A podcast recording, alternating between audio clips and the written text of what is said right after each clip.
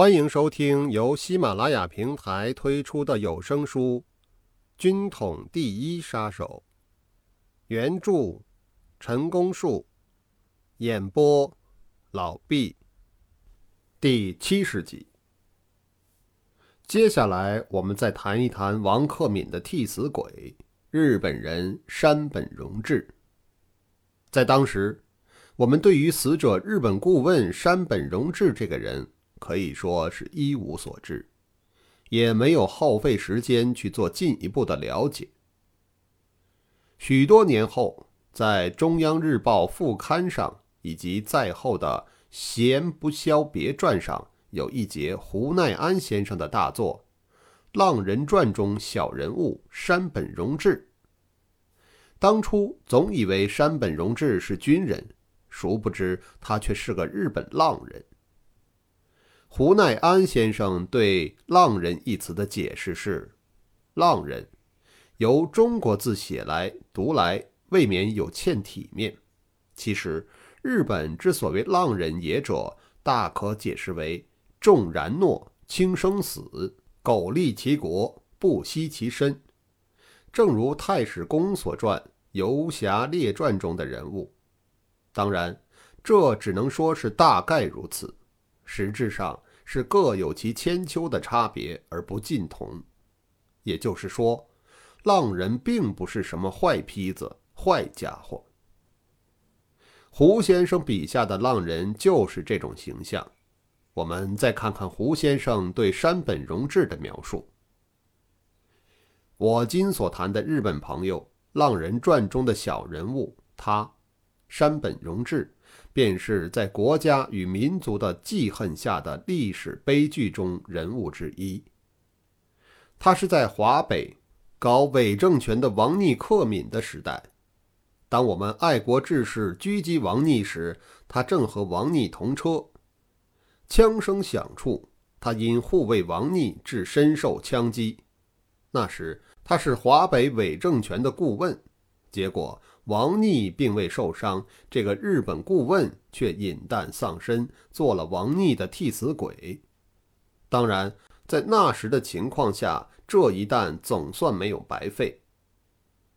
山本荣治之死完全出乎我们预料之外。在多次现场侦查中，王克敏出入梅渣胡同二十号，除了前座有侍卫人员外，后座只有王克敏一个人。这一天，山本荣治为什么会陪侍在侧？在事前，我们也一无所闻。也就是说，在我们全部行动计划之中，并没有考虑到此一因素。以下是胡奈安先生所写的山本荣治概略，为了简洁，在文字上又重新组合一下，请见谅。山本荣治，日本福冈人。他是日本黑龙会的会员，后来成为有名的中国通。山本二十岁左右就来到中国，他只在奉天住了半年，就学会了中国话，也体验到许多中国习俗和礼仪。哪一行都好干，他却入伙当了胡子，从而结交了不少英雄好汉、生死弟兄。日俄战争时。他们这一伙为日方效力，也曾立下汗马功劳。战争结束，论功行赏，山本得到一项商品专卖权。至于山本如何酬拥他的中国弟兄，那就不得而知了。此后，山本改头换面，以商人姿态出现，在奉天开了一家山本洋行，专门私营军火，暗中接济马匪。第一次世界大战后，他的山本洋行转移到青岛开业，无疑是与日本政府侵略中国的阴谋相配合的。山本在青岛不久，不知道犯了什么律条，被日本当局押解回国，判了三年徒刑。后来，山本告诉他的朋友说：“感谢全养义、电田夫两位前辈的援手，我只坐了半年牢就获释了。”由此可见，他与黑龙会的关系之深了。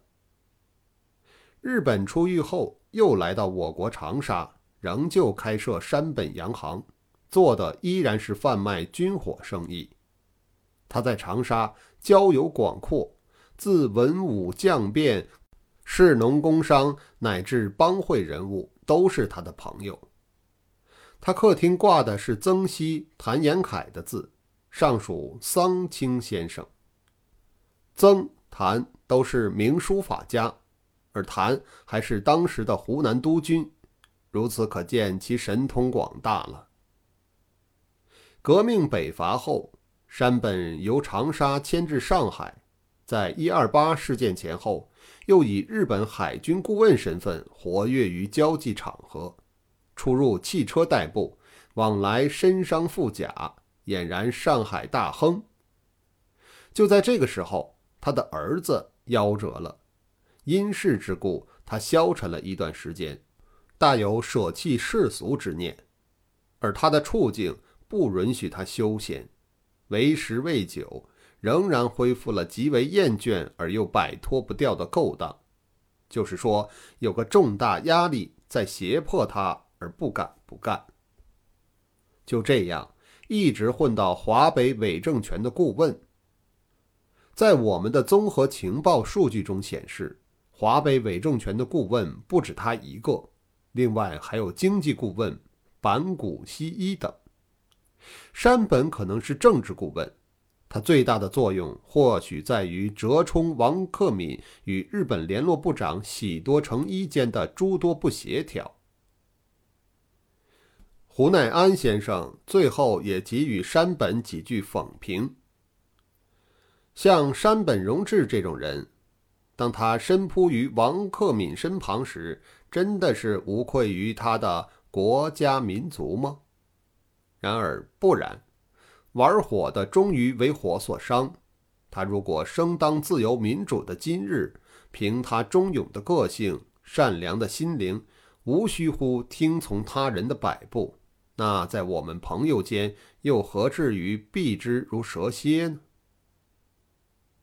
山本荣治就是这样一个人，死时年龄当在五十岁上下。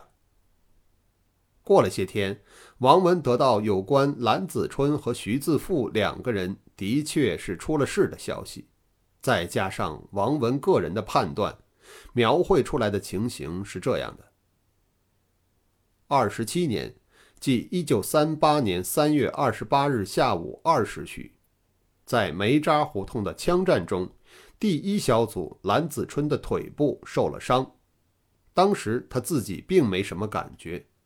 枪战过后，他随即抄起停在街边墙根下的脚踏车，脱离现场，独自一人往南疾驰。此刻他已经晓得自己带了彩。等他径自回到落脚的山货店下车的时候，腿上已经开始作痛，裤子上湿了一大片，殊不知一路上也留下了滴滴血迹。而日本宪兵也就是循着血迹找到他的。最合理的推断，很可能是利用过警犬。蓝子春和徐自富二人属于同一小组，落脚处也在一起。徐自富没有脚踏车，当他脱离现场，东转西弯回到山货店，天色已经暗了下来。两个人见了面。以为神不知鬼不觉，就此安然无事。蓝子春也不在乎腿上那点伤，自己包扎一下，上点刀疮乐就可以好了。就在这天晚上九点钟左右，一辆土黄色的军用车载着十余名日本宪兵开到了。当他们闯进这间黑不隆咚的小客栈时，厉声叫那些横七竖八躺在大炕上的人们通通举起手站起来，不容分说，更不分皂白，就把所有的人都铐上带走了。蓝子春第一小组三人中的另外一人也在傍晚时回到山货店，他向蓝组长请了假，要去探望亲戚，说明当晚就住在亲戚家，明天早上再回来，因而。得免于难。被逮去的人后来也有放回来的，据说蓝子春和徐自富两个人恐怕性命不保了。自此之后，再也听不到有关他们的消息。他们已惨遭日军杀害，毫无疑问了。他们之参加工作，原本就是为了打日本鬼子的。虽然求仁得仁，但是出师未捷身先死，常使英雄泪满襟，不免含恨于地下了。蓝子春、徐自富二烈士，史册无名，视为无名英雄。最后再一提王克敏，在我们发动猝击的刹那间，如果不是日本人山本荣治扑在王克敏身上，山本哀悼的那几粒子弹必定击中王克敏无疑。事后，不知道是否心存畏惧而不敢恋战，王克敏终于下台去了。接任的是王一堂，而后又换了朱深。当时传说王克敏与政府有了联系，对于这一点，我个人不予置信。可是，像王克敏这一类的政客，也说不定会一厢情愿。日本此际已陷入泥沼而不能自拔，急欲建立谈和的桥梁。听说王克敏与重庆有了默契，因以再邀王克敏复出登台。王克敏原本只有单眼，二次上台干了不久，另外一只眼也坏了。所以又让给了王英泰。抗战胜利后，逮王入狱，法曹请他写自白书，他双目失明，已不能写字。他说：“华北的事都是我干的，与他人无干，要办就办我一个人好了，没有什么好说的。你们要自白，这就是我的自白了。”王在狱中没有几天就病危了，当局准他保外就医，刚到家就死了。有人说他是服毒自杀的。一九七九年十月，国防部情报局出版的《戴雨农先生全集》中，关于制裁王克敏一事有一段记载，其中一小段写的是：王文等一行五人。于民国二十七年，即一九三八年三月，由天津赴北平。经过一番布置，当月二十八日，潜伏在王逆反家必须经过的梅渣胡同之内。